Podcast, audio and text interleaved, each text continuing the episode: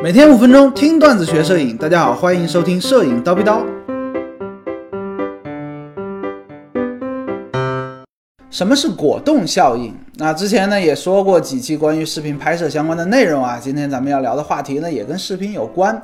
大家发现没有啊？如果说你在火车上用手机微单单反拍摄窗外呢，也哎会发现一个有趣的现象，就是窗户外面掠过这种高速向后掠过的柱子啊、树啊，它会变成歪啊倾斜的，就像那个意大利的斜塔一样的，对不对？而且呢，车速越快。倾斜的程度就越厉害，哎，显得呢比较怪异。另外，你一定也看过那种直升机呀，或者说老式的螺旋桨飞机的那种叶片，它在转动的时候呢，哎，有的时候它也会发生严重的变形。本来呢是一根一根直直的螺旋桨，哎，它就变成弯弯曲曲的，很怪异。为什么呢？哎，这种在视频拍摄当中，尤其是拍摄高速运动物体产生的变形的效果呢，我们就将它称之为果冻效应。为什么叫果冻呢？哎，你试试看啊！如果说手持拍摄视频的时候呢，相机你刻意的小范围剧烈的晃动几下，你就会感觉拍摄出来的视频啊，回放的时候就像果冻一样，也跟着那种很奇怪的晃动，有点变形的感觉。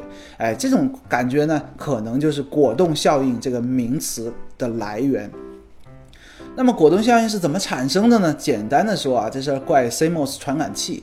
我们现在呢，绝大多数相机都是 CMOS 的传感器了。之前的 CCD 呢，已经退伍了嘛，退休了。原因是什么呢？CCD 比较贵，CMOS 呢比较便宜，而且高感画质比较好。但是 CMOS 传感器呢有一个缺点，它是扫描式的感光啊，严谨的有一个名词叫做。卷帘快门，哎，这跟我们普通说平时说的那种快门是两码事啊。卷帘快门指的是传感器曝光的方式，它是一行一行，比如说从上到下，一行像素一行像素扫描曝光的，而不是说我们想象的那种啪一下，哎，就定住了，就记录好了，不是的。你想啊，哎，由于它是一行一行从上往下扫的，而拍摄这种运动物体的时候呢，刚扫了一点，哎，它跑了，继续往下扫，它又跑了一点，结果扫完了之后，整张照片、整张视频或者报出来之后呢，它不就是歪的嘛，对不对？哎，大概就是这个意思。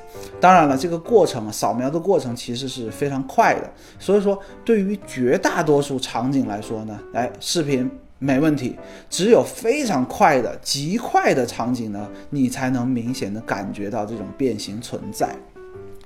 那有的同学可能会问了，哎，有没有传感器它没有果冻效应呢？有，哎，就是之前比较贵的 CCD 传感器，就是全局快门的，啪，瞬间它就定住了，哎，完成了曝光。所以说呢，CCD 传感器呢，它是没有果冻效应的。但是之前说过啊，由于它的成本有点高，所以说呢，现在我们都是使用了更便宜的 CMOS 传感器。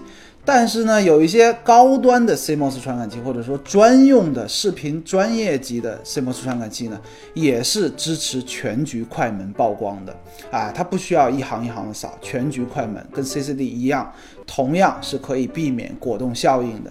但是这种呢，支持全局快门的 CMOS 传感器呢，价格比较贵啊，通常呢都是配备在专业的电影级摄像机上面，哎，价格是非常昂贵的，普通的消费者你基本上是买不起的。不过我觉得啊，随着技术的进步呢，目前啊全局快门这个东西呢，应该也会慢慢的普及，大家不妨拭目以待啊。今天高老师就先叨逼到这里了，想要系统的学习摄影知识，欢迎微信搜索蜂鸟微课堂，回复 VIP 畅听三百三十多节课程，明早七点咱们不见不散，拜了个拜。